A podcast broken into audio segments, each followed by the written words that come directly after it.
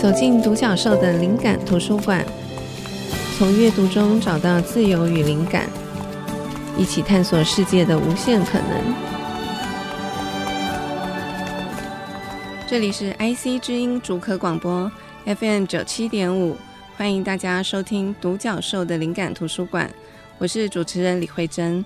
这个节目每周二首播，我们在每一集节目中会根据不同的主题选书，并且邀请一位来宾和我一起就这个主题分享各自的观点，以及我们从书里获得的启发。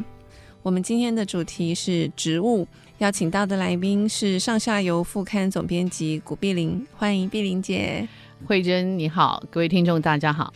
好，今天这个题目我我想先讲一下，因为我觉得我自己对于植物，其实特别是树，嗯，这几年我觉得，我觉得树对我来讲有一种很迷人的感觉。嗯、然后，而且因为读了很多的书，嗯、觉得植物、树木的世界非常的深奥，嗯，有很多我之前完全不知道的世界，嗯、而且我觉得好像越探索越觉得它的丰富。嗯、所以这集题目其实有一点兴奋，可以跟碧玲姐来聊这个题目。嗯，嗯首先其实。当然是想要先请碧玲姐跟我们分享，碧玲姐自己是怎么走入植物的世界，嗯、这个缘分是从什么时候开启？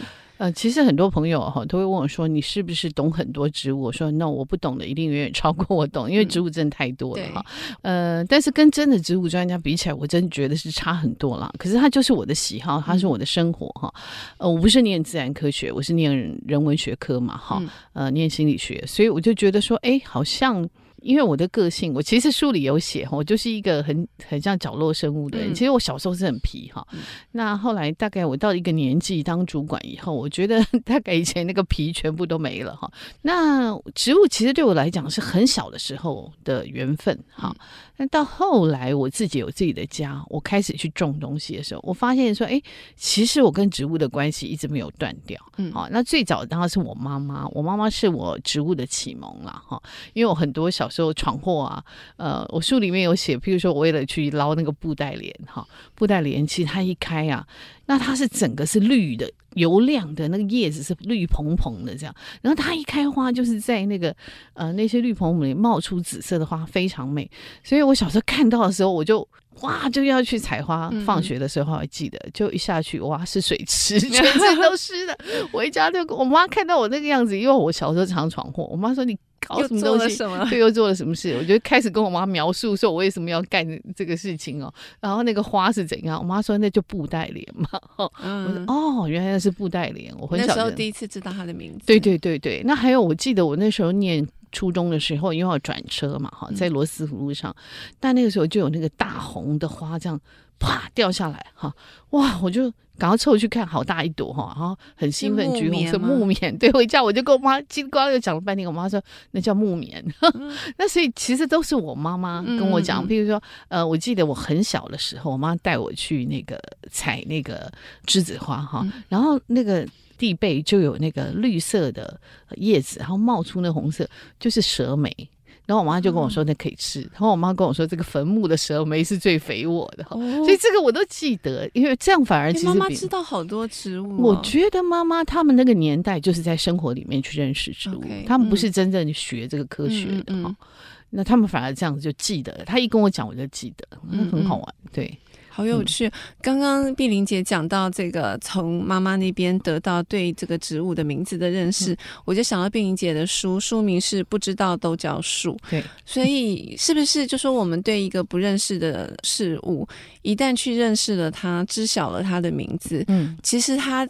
他的生命，或是他的样貌，他所代表的某一种视野，就在我们面前展开。嗯，当初碧玲姐的书书名会这样子定，也是希望可以带领让更多的读者去认识对于植物的理解，是这样子的想法吗？呃，我要谢谢我的主编，年轻的主编哈，嗯、他是大块的主编哈，张朝明。朝明其实很好玩，那时候我们在想书名。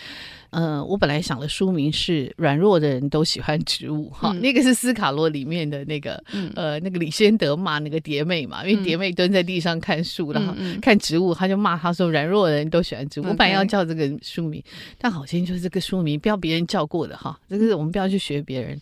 所以这个年轻的这个主编这个朝明他就说，呃。要不要把叫不知道都叫树？那好像说这个叫什么书名呢？哈，然后后来我就做了田野调查。每一个人都说这个书名太棒了，嗯、每一个人都说这个书名深得我心，所以后来我就跟好先生 argue 说我要叫这个书名，嗯、那就真的叫这个书名。可是当这个书名会有点尴尬哈，嗯、其实我觉得我写的比较是我生命的散文哈，嗯、就是当植物是一个媒介很重要。可是每次分类都被分在那个自然科学那个植物类里面，它都不会被放在散文类。我就觉得，哎，每次我都很想跟书店讲说，你可以不可以帮我放在那边？那不好意思哦，我就看一看。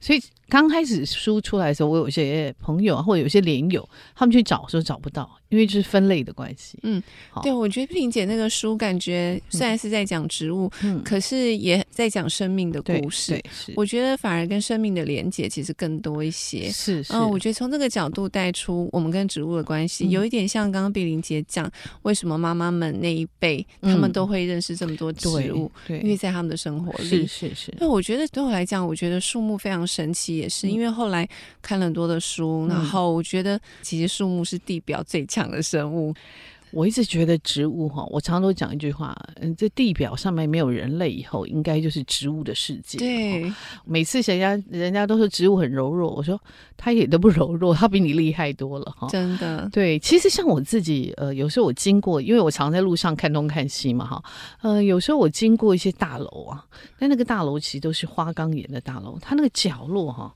都会冒出那个植物，譬如说，会榕树当然是最常看到了，什么小叶桑啊，啊，然后有一些我们其实常常有时候我也看过触树的那个冒出来哈，因为触树的种子是很大，我不知道为什么会在角落这样子冒出来哈。那时候我看了觉得很神奇，我觉得他们真是很厉害，一点点土，可能我们都没有察觉到土，一点点水，他们就会冒出来。对，我觉得树木其实会让我看到一个生命的强韧。嗯嗯、那稍晚我们会分享我们的推荐书嘛？呃，其中有一本书，它讲的一一个句子，其实是从一个句子，我觉得在我心里真的触动很深。他说，每一个种子都是非常擅长等待，对对，因为树木不能移动，对对，所以它一旦发芽生根，它就只能留在那个地方。嗯、对，所以那个种子它要等待最适合的。气候最适合的这个环境，嗯、它才会冒芽。是，所以他书里面有提到，曾经就是中国的科学家有测到一个莲花的种子，嗯嗯，它已经等待了两千年。嗯，对，我觉得以树木千年的树木来看，人类的这个生命。真的相比之下，树木真的是永恒。对，其实我以前本来有一个朋友找我去做一个跟神木相关的，那时候我就给他定的主题叫“时间的答案”哈。呃，这个呃，奥古斯丁的为什么会叫“时间答案”？嗯、就是你一看一个神木，它可能经过千百年，它经过各种历史的转换，然后多少人在他面前来来去去，多少那个兴衰哈。我说他只是不会讲话，可是。所有的时间都在他的眼前，啊、嗯呃，一直在转换，所以那时候我就觉得他们是深深了解时间答案的生物，对不对？真的，嗯，嗯就是人类或是其他的更微小的生物来来去去，嗯、但是树一直都在，是是一直都在，对，嗯嗯。好，那我们先休息一下，待会再回来继续跟碧玲姐深入的聊植物。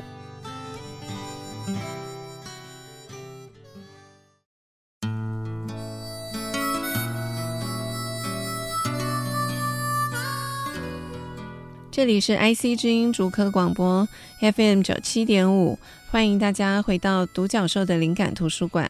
我们今天的主题要来谈植物，邀请到的来宾是上下游副刊总编辑古碧玲。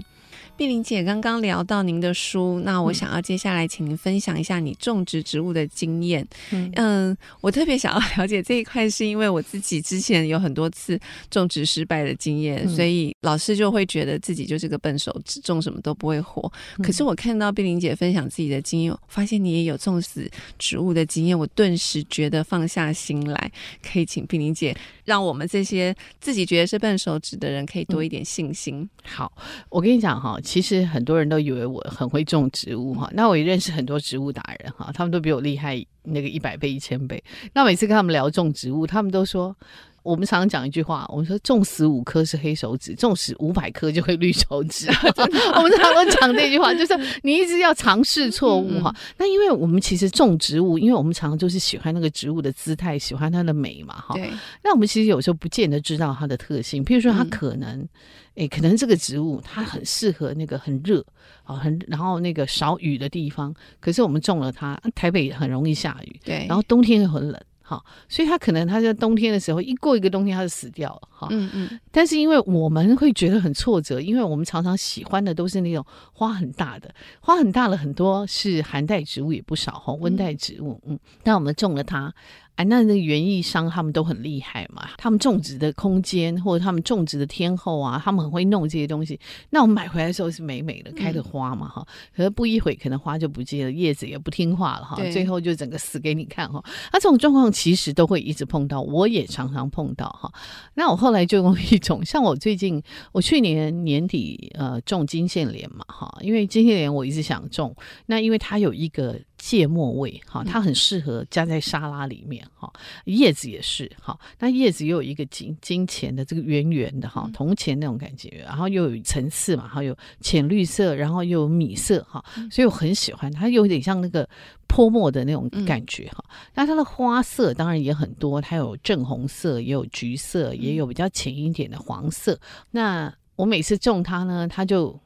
哎，不听话，我还是死给你看。好，去年我就决定我不理它，随便它生。好，到了今年春天，它就开始一直长花，一直长叶子，所以它并没有死掉。它没有死掉。嗯，那有时候我觉得是为什么？就是它可能是它没有办法越冬，但它的种子会埋在土里，会掉在土里。嗯，那你有时候很急躁，我就把它挖掉了嘛，所以它就。当然是他还没到，他就没机会。所以其实我发现，我种植物后来我就会变成说，他那一盆可能死掉，我就先不理他。因为我还讲一个例子，很好笑。我那时候种台湾野百合嘛，它野百合。它其实是开完花就完全不见，那我就把它球根丢了。可是后来我发现它第二年其实是会冒出来。嗯、好，那因为你有另外一颗对照，对不对？对对。后来发现我才知道说啊，原来我搞错，我不应该把它丢掉。它其实都还在里面，那、嗯、它春天就会出来。像那时候我种那个呃黄花石蒜，然后金花石蒜也是，嗯、原来很好笑，它死掉我也忘了它是谁，嗯、反正它的球根就在那边。后来我就不理它了哈。哎。结果它去年就冒出一金花来，我就觉得说哇，还还好我没有太心急哈。那、嗯、我觉得种植物很重要，就是你不要太心急。所以我就想到刚刚碧玲姐讲那个时间的答案，这是另外一种诠释。对对是，就是要给他时间，等待，你就要等待。对，那当然有时候我们有可能真的种死了哈。嗯，那真的种死，我也不会烦恼。我现在其实我的态度就是，土里面总会有别的种子，它会自己冒出来。我的态度现在就变成这样子，所以我常常有时候种到真的是野放了。嗯，我记得那时候他们其实跟我说，你要不要给我们看一下你家阳台的照片？我说那个是个丛林哈，真的完全是丛林。而且没地方可走路哈，那我是从三四年从三棵植物长到现在两百棵植物，哇，对，那里面有很多是野野生的，它就是它自己跑来的了。或者在土里面的，因为可能是鸟带来的，嗯嗯，有时候可能是什么虫、什么动物带来的，自成一个生态系。对对，我就不管它了。对对对，好酷。呃，我自己现在家里面有几盆小盆栽，也是从朋友送我开始战战兢兢的这养它，然后现在也长得还不错。那我自己发现。我觉得家里有植物是一个很好的事情，是因为它就是一个生命。对。然后我每一天花一点时间观察它，对。其实我蛮享受那个观察的时间。对。所以我看到碧玲姐描述说自己是角落生物，嗯，然后可以跟植物对话，我好像可以感受到那样子的共鸣，因为。我自己现在每天早上，我很享受看我的植物跟前一天的那一点点变化。嗯，你就会看到那个生命的一点点冒芽，或是它一点点的姿态的转变，或是刚碧玲姐讲的那个颜色的转变。我会觉得那是一件。无法描述的感觉，是是是，就是在观察另外一个生命。对对对对，我觉得哈，从植物身上我真的学了蛮多的了哈。那每天早上我也跟你一样，但是我说我是丛林嘛，所以有两百棵，你不要看很久。对，我每天一直在乱搞哈，他有时候我久了也忘了他是谁嘛，那他就自己会冒出来哈。那呃，而且我是一个真的是佛系的种法，就是说有时候大家说要施肥了，啊，其实我是蛮懒的。啊，我很喜欢茶花，因为茶花我觉得它是一个。一个，嗯，我觉得它很像牡丹，它其实是一个刚性的牡丹。好，那茶花呢？我以前种都不太会种活，就我今年的茶花，我去年茶花完全没有花性哈，今年茶花开好多。嗯，那就是有人教我说你要用那个呃优酪乳啊，你你如果坏掉优酪乳，然后加水，然后你就让它发酵。发酵以后，过一阵子就拿来跟水兑一下，你就拿来浇，这样茶花会长得很好。哦，学到了一招。对，嗯嗯。那碧玲姐可不可以跟我们分享一下，你这个这么多年跟植物相处的经验当中，你印象中的有哪一个植物或是哪一株花，给了你很特殊的相遇的经验，你印象非常深刻？呃，我曾经去朋友家哈，他们送我一支那个接骨木花。嗯，那接骨木花在欧洲，他们是会拿那个接骨木花来当那个呃果浆哈，还有那个味道。嗯、如果你去像呃 IKEA，他们是瑞典嘛哈，嗯、他们就有卖接骨木花的果浆哈。嗯、那好，我就带了一支接骨木花回来。那回来以后呢，哎，我发现它很妙，它会长出很多芽啊。那我就把它分一分，分一分。有一次我记得我要去苗栗，啊、呃，去一个朋友那边，他现在也在那边开书店啊，嗯、呃，浅山绿，浅山绿，对对对，嗯嗯啊，曾晶晶哈。然后我就带了一株接骨木花，然后晶晶就说，在他的那个地上面长到真的是野放的状态哈，因为它是土。嗯，那我自己后来也分给一个朋友哈，那个朋友我跟他去过瑞典，那他就每天都在，他每次都在观察他的那个。接骨木花有没有开花？今年他就很高兴，他就开了一朵。他也把他的接骨木花也分给别人，别人的有开了哈。其实有真的很有很深的开枝散叶的感觉哈。我很喜欢那种感觉，就看到我的朋友，哎，他他的比我早开，我也觉得很好。那其实我常常都会用植物来记得我跟谁。好啊，我记得那时候新井一二三老师帮我写，他说别人都是用饮食啊，或者用建筑啊，或者用什么东西来记，我居然是用植物来记。嗯嗯，那我其实常常会记得，就我还曾经为了有一种植物，它是天蓝色的，哈，天蓝色我非常喜欢，它的天蓝尖瓣木啊，有人叫琉璃。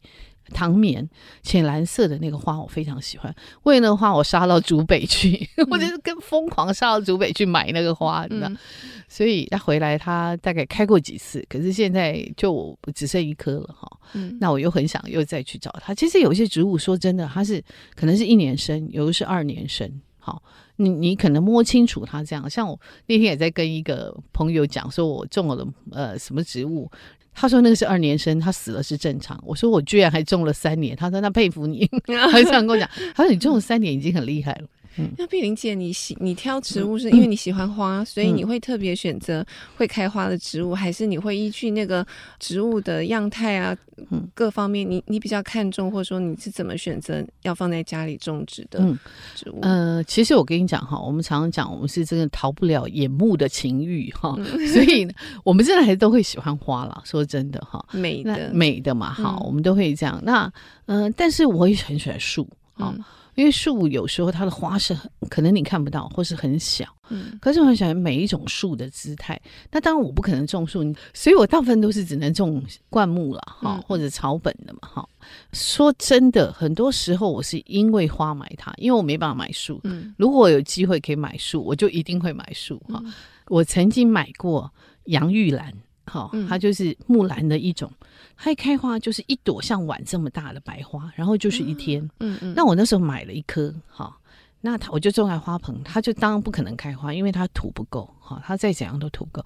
后来我就把它移到我们院子。嗯，它现在已经长成三层楼高。我那天经过，发现它已经开了好多花。所以你本来就知道它是会长这么大，它会长那么大啊！只是说，因为我有时候你就是很想买它嘛，你就把它种在花盆里面，最后你就知道它在花盆里面就会营养不良，因为它的树冠多大，就表示它的根系有多大。对，好，所以最后我就把它种在庭院。那那个是我老家，我有一段时间没回去，那天回去发现哇。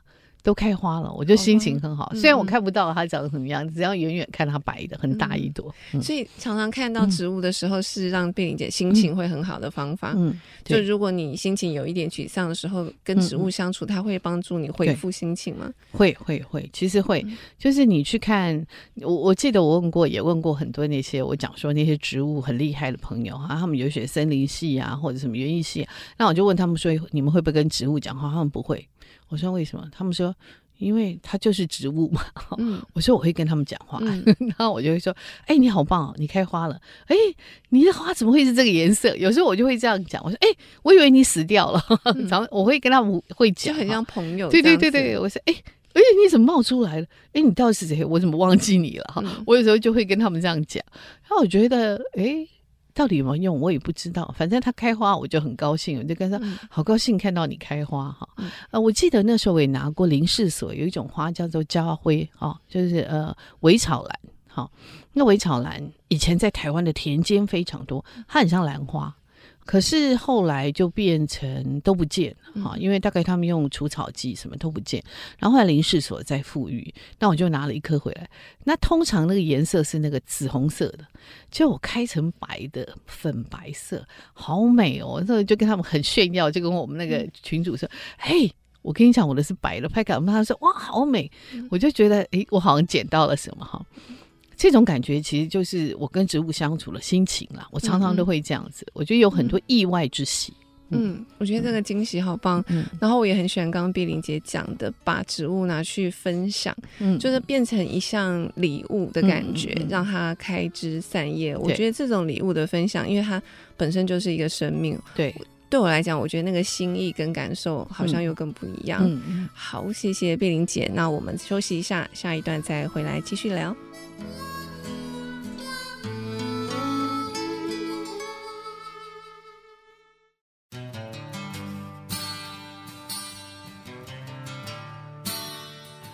这里是 IC 之音主客广播 FM 九七点五，欢迎大家回到独角兽的灵感图书馆。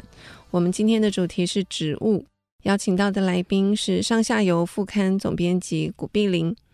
碧玲姐，关于呃树木跟植物，我一直有一个关注的方向，或者是说我觉得在意的一个题目是，呃。除了我觉得树木跟植物带给我们很多，不管是美感，或者是呃增添很多我们的生活的情趣，其实我觉得还有一点也蛮重要，是它其实也是我们生存一个很重要的根本。对，嗯、呃，我忘记是哪一本书上面提到，树木就是地球之肺。嗯嗯，事实上，树木的保存或者是森林的保存，跟所有的生态跟人类其实都息息相关。是，可是我们一般人好像。可能生活中好像蛮容易看到树，也许也会变得有点理所当然，并不觉得这是一个多么了不起或者重要的事。嗯、所以当树木被砍掉，好像并不会掀起太大的涟漪。可是这件事情，其实我们应该要更重视它，对吗？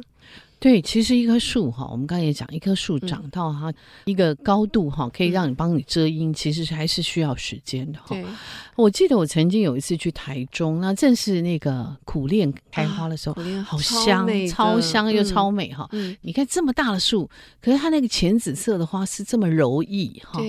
对。哇，那真的是一点都不张扬，对，一点都不张扬。嗯、然后那个花真的那个香气也是很香。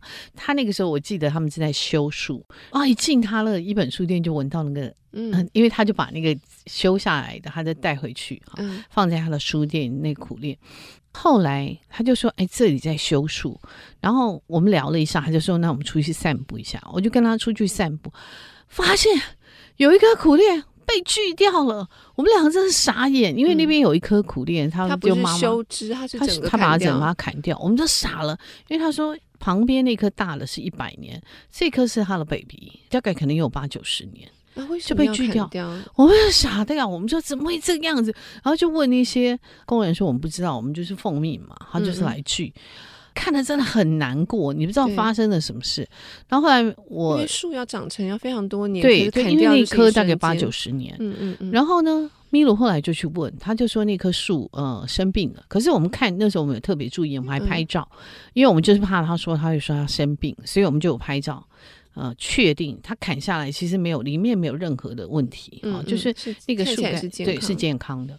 那后来第二天他们就把它整个挖走。嗯，连根都挖走。嗯，那这样其实我那时候我们非常的生气，可是你好像没有任何法规可以管他嘛，哈、嗯嗯。那我记得我在我家也曾经发生过两次这样的经验，就是我们邻居呃一楼那边有一棵栀子花，哦，我非常喜欢栀子花。嗯，它大概两三楼高，所以它夏天的时候好香。就我对面邻居的一个老太太也是有忧郁症，她看到看下来，她说那个那里躲着人，所以她就叫她女婿，她女婿就把那棵砍掉。那是我们社区的，而且是一楼邻居，他就把它砍掉。嗯、我真傻了，你知道？他砍掉，我非常生气。后来我写了一封信投到邻居每个信箱，然后呢？你知道植物它是为自己有生存的能力。嗯、当你砍掉它主干，它会从侧边长出来，它就从侧边长，它再去把它砍掉，好、砍它的侧芽，然后它再长，还要再砍，最后你要我跟他说，他就放弃了，哈、然后那时候我记得我们后阳台那个时候有很多树，然后早上起来就有那个小苍鹭，哈、哦。啊、呃，或者是我记得那时候有一只逃出来一只小白鹦鹉，嗯、然后会去那边叫哈，哦嗯、然后就那棵是构树，那后面有很多树，就里长就找人来砍树，就把那棵构树砍掉。为什么？那我就说你砍什么构树？我就在从上面叫，他就说这个是龙阿秋，这是臭贱，他说这臭贱的树哈，他这构树就是鹿那个鹿仔树，他说臭贱的，没有什么好留的。他把它砍掉，这是谁决定？里长，里长哦，这气死！对，我就觉得很莫名其妙，心里想说：你说他树是臭贱，我还觉得你是你呢。我那时候当时心里面真的很生气的。他就是我们常会碰到这样。那其实你看，空气有时候很不好。他们就说，如果空气很不好，在台北，你可以去台大校园。他们说那个那个里面的那个 ppm 哦是非常的低的，然后很干净。好，所以树其实真的是一个我们讲说。我们在都市里面已经人口密度这么高了，对，好，啊，如果你再没有树的话，其实它整个地表温度会很高。树真的是可以。我看书上讲，就说有一些科学研究，其实树其实也可以帮忙降低噪音，对，降温降噪，对，还有降噪，对，还有有时候可以吸一些固碳，然后有时候它也可以把一些污染物是可以吸吸收的，叶片可以吸收，对对。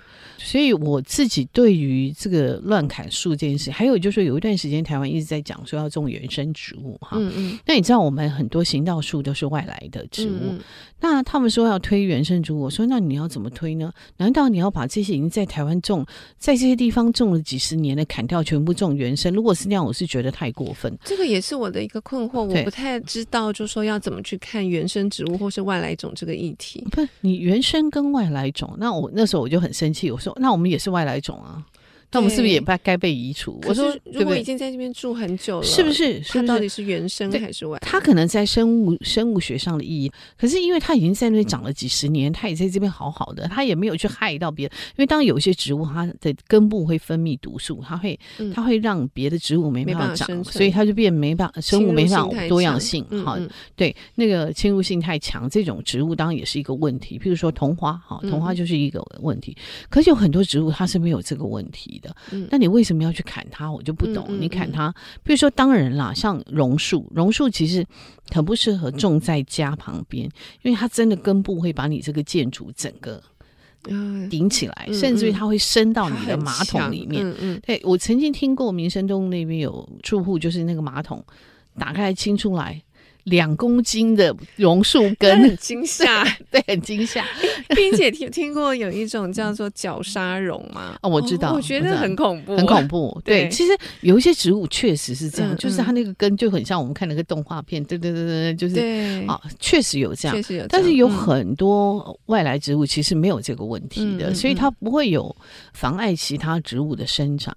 那你要去整个把它铲除，我觉得说你以后种新的可以种原生植物，嗯、可是如果原来已经在，你去铲它干嘛？是为了预算，为了什么？我是不懂啊。嗯嗯嗯。所以我还是觉得说，当那个植物已经在那边长很久，它如果没有生病，也没有任何的问题，其实你就让它长在那里就好了。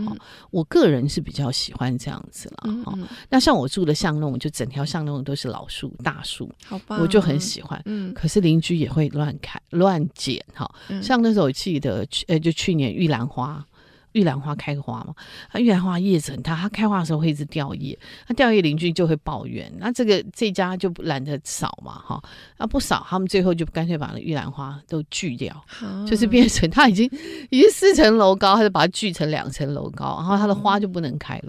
哎、嗯，这真的是每个人很不一样哦。像我其实我自己觉得落叶也蛮美的，嗯、对，那它因为在地上嘛，嗯、那很多人就会觉得说，哎，这妨碍到，对，造成妨碍，嗯、那就那我说你大顶多出来扫。扫一扫嘛。对，那很多人是不扫，把它去掉。对，嗯、很多人是不扫的，他不扫他家门前嘛。哎，真的，我真的有看过自扫门前雪那我就觉得说，如果大家都是这种心态，好像啊，我稍微多做一点，我是吃亏哈。嗯那我觉得这个世界就是，其实这个世界就是因常常很多无端的纷争，真的，或者我不了解别人，或看别人不顺眼，对，好，我不愿意帮助别人，所以才会有战争。而且这个，如果大家对于树木或是植物的这个了解，嗯、其实不只是树木跟植物，嗯、我觉得应该我们都要学习，慢慢把我们的这个视野再放大一点点，就是整个社会。其实我觉得大家当然都是自私的，都为自己的生存。嗯、可是我常觉得，我们把生存的定义其实看得很狭窄。对其实我们帮助植物，帮助。其他的动物其实也是在帮助我们自己的生存。其实你就自立的角度来讲，你依然是在帮助自己。是。那刚刚碧玲姐讲的这个，我想到今年碧玲姐帮助推动这个环境文学营，对对。呃，是不是某种程度其实也是希望可以多促进一点这样子的沟通？是。呃，其实我们去年办了一个见证环境文学奖哈，那我们就希望说我们在办那个文学奖征件之前，我们其实也有办文学营哈。去年在头城农场，那我们那是叫自然书。写文学营，后来我发现说，自然这个时代到底什么叫自然，已经没有 pure nature 啊、所以我们就觉得说，其实人都已经跟这些自然啊，跟这些环境糅杂在一起，所以我决定把它证明就还是改成环境文学啊。那我们觉得说，在讲环境这件事情，需要时间 cook，、嗯、需要时间去 working。好，本来我们是也在想要每年办，或者想说，哎，双年办一次也 OK 哈、嗯。其实可以让大家更多的准备时间。那还有就是说，我们觉得说，哎，办文学营，因为很多人说环境书写，他们就很焦虑嘛。每个人都会说，我又不是吴明义哈，嗯、我又不是徐政府啊，我又不是现在黄汉尧，我不是他们，我写不了。可是我觉得写环境书写本来就有很多的 type，不是只有一种。好，那所以我们其实只要关心这个，是是是是，嗯、所以我们就想说，啊，照我们立体化来办这个文学营好了，嗯、我们就把它变成说，哎，你可以体验式的导览，好，呃，他们带你去看，然后呢，再来就是有书写的分析，然后呢，也可以有读书会，告诉你这本书为什么它好在哪里，嗯嗯，然后还有一对一的导师。啊，跟学生的对谈啊，对对，就是你直接写，嗯、我直接指导你。对，那这个中间我常常会跟学员说，重要的是你要开始写。他说我写的平铺直叙，他说没关系，你开始写就有机会了。对。其实这也是我编上下要副刊，我其实里面有很多素人，好，嗯、他们可能都名不见经传，从来没有那个，那我就看到他们的东西，我就叫他们写。其实我们讲书写，不外就是你的情感嘛，哈，就是一开始啦，一定是个人的情感，你一定要感情放进去。嗯，好，我那时候去参加环境文学营，那时候是第一场，是在大安森林公园。嗯。那我觉得两位老师的带路，我觉得真的非常精彩，因为他们帮助我看到很多我本来不会注意到的细节。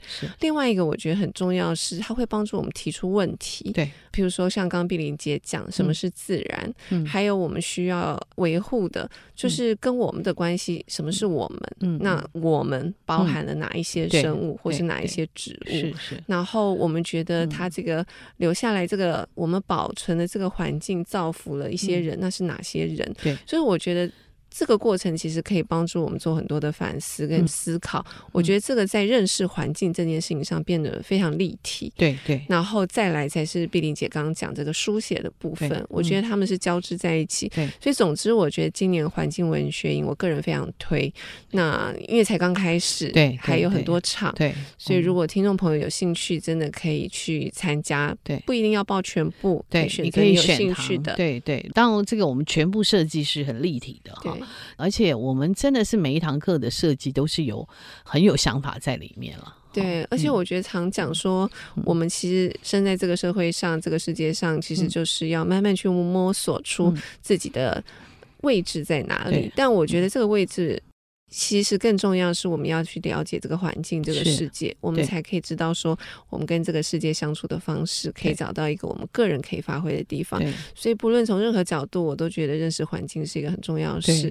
那最后，我想问一下碧玲姐，就是你做的这个环境文学营，然后上下游，或是你很喜欢植物书写植物，其实它都在同一个核心，嗯，对不对？对。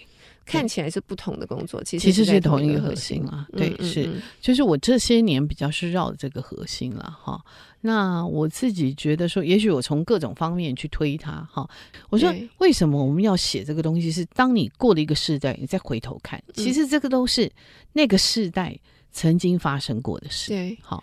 那我觉得环境书写也是这个样子，哈，所以我是用这样的心去经营我自己这些年来做这些事情嘛。嗯嗯嗯。啊，当然，因为我也个性真的是比较是，这相对来讲，我就是一个角落生物，我大概花很多时间就搞我的植物跟读我的书，哈、嗯。谢谢碧玲姐，讲到阅读，我们休息一下，等会就来聊我们的书单。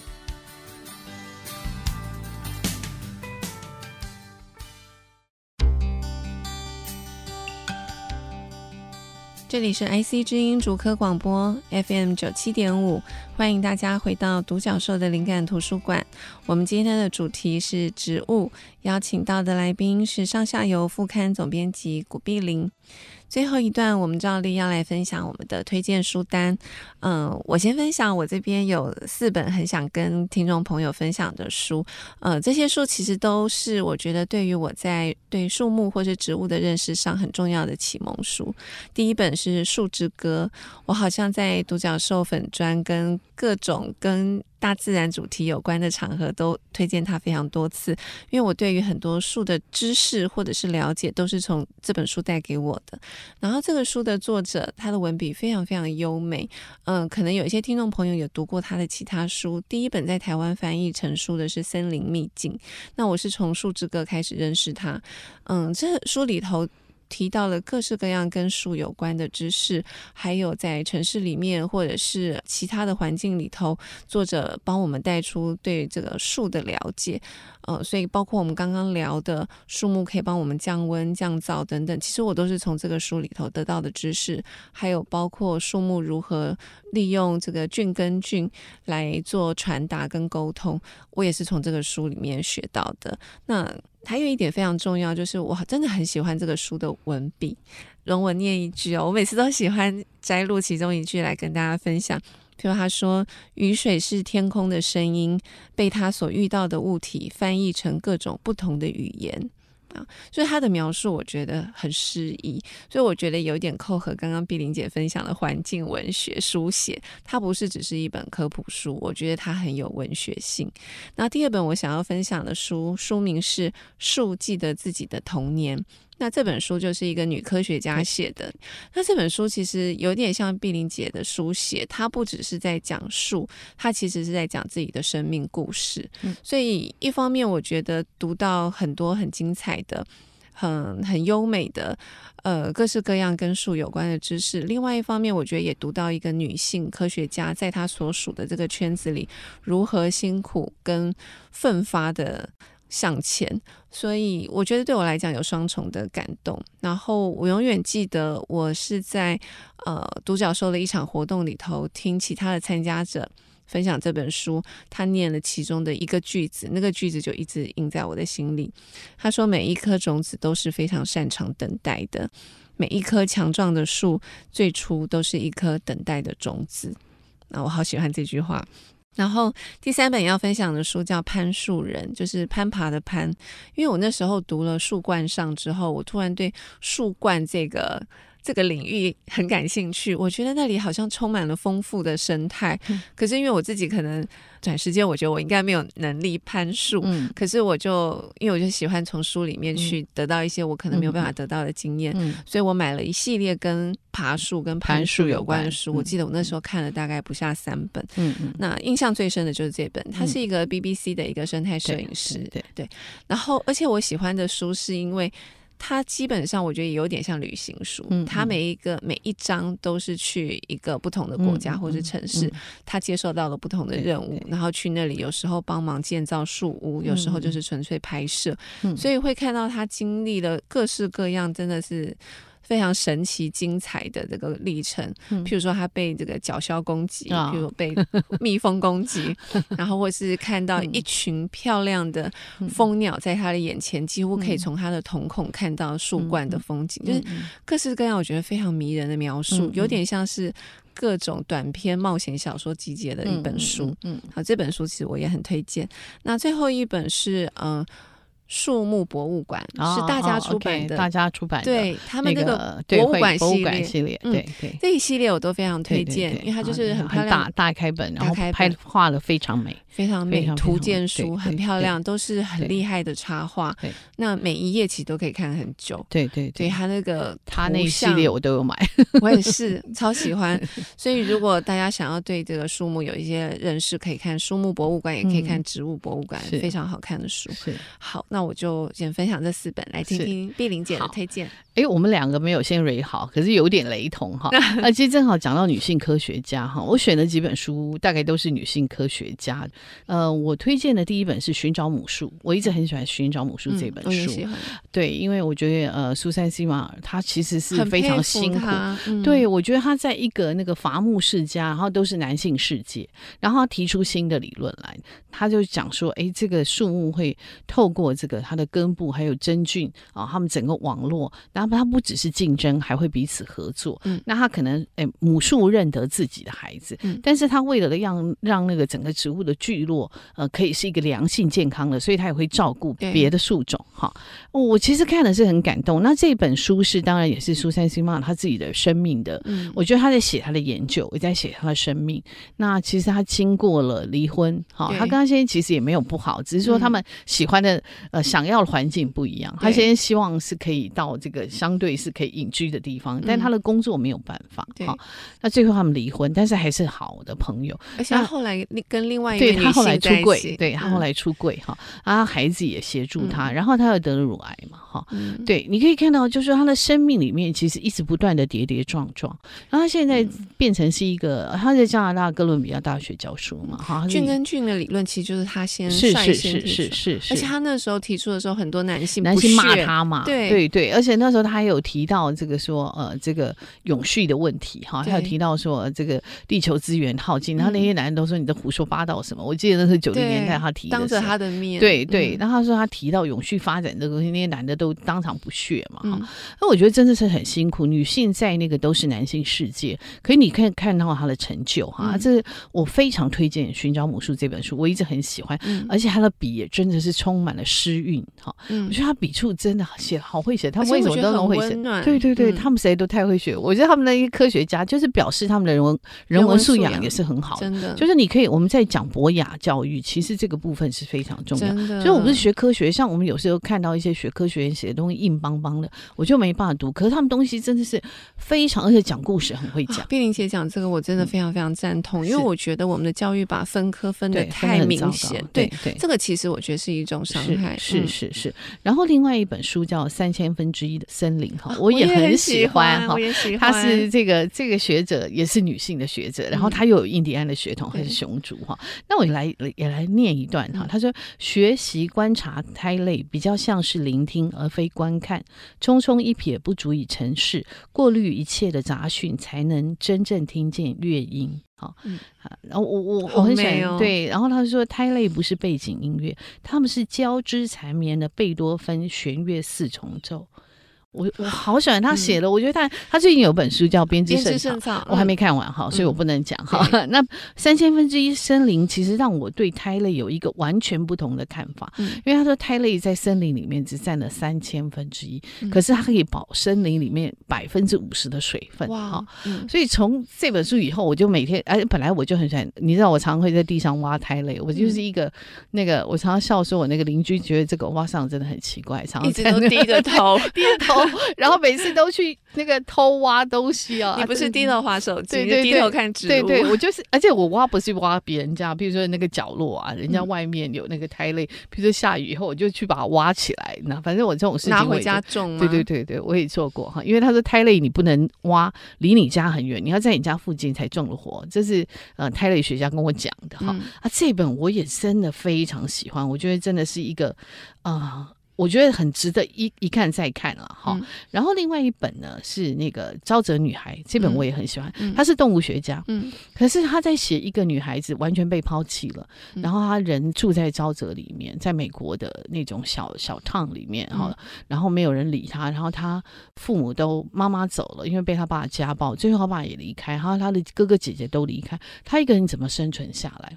所以那时候我看到他说他是受沙俊年纪的影响，他就想写一本小说。嗯、所以他本身是一个动物学家，原文是叫《小龙虾唱歌的地方》。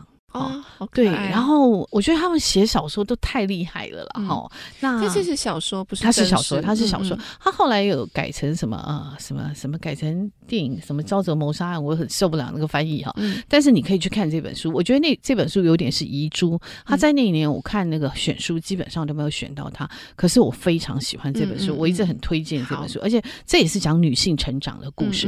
她、嗯嗯、这个女孩子她是不识字，最后她认识一个男孩，那个男孩子开始教他读书。嗯、然后最后他变成一个鸟类学家，嗯、羽毛啊什么那些，他变得很厉害哈。嗯、那还有一本就是《独木圣经》，你看我去想的，全部都是女性的作家。独木圣经我也很喜欢，嗯、对，呃，果粒哈，他其实不是直接讲植物，但是里面我边读的时候我就边查那些植物哈，嗯、所以因为边查植物，我就知道了很多东西。那这个是芭芭拉金索沃，我也很喜欢他写的东西，而且我觉得当然这本书很厚哈，可是我讲的都是翻译书，那都。是女性的作家，哈，是女性的科学家。那我觉得女性在对于生命的醒思跟往自己内照，然后再去看外面哈，呃，这个部分她们其实真的是很强哈。嗯、那我觉得她们也不是只看自己的生命，而是她去看整个外面。嗯，好，我觉得跟男性比较相对来讲是真的不太一样哦。所以这四本书是我自己在讲植物，他们不见得说完全跟植物是有相关。寻找母狮当然是有哈，三千分之一的森林有。那我觉得独木圣经跟沼泽女孩比较不是。但是我还是很喜欢，因为里面写到非常多的植物，在环境里面的植物哈。嗯、最后再讲一本是男性哈，那个园林内外，但是这本绝版了，是刘大任先生的书。嗯嗯、我一直很希望，我其实有跟出版社说，你们可不可以跟他谈重出这本书？我非常喜欢，嗯、我觉得一个男性到了一个年纪，他透过园林呃去感知很多。此生经历的很多事情，不管是喜怒哀乐，不管是忧欢悲愁，都反映在他的园林里面。嗯、非常好看的一本书，会常常会一直翻。我希望他可以再版，好棒、哦！希望出版社有听到我的话，谢谢碧玲姐。那我们今天也分享了好多书，谢谢嗯，希望这一集的这个植物的分享，可以让大家对于树木、对植物。多更多的一些关切，那也会愿意，不管自己是黑手指还是绿手指，可以愿意再尝试让家里多一点绿意。我觉得多跟有生命的东西相处，我觉得也会让我们的生命变得不一样。是，谢谢，谢今天很谢谢碧玲姐上节目接受，谢谢，谢谢各位听众，谢谢，拜拜。拜拜。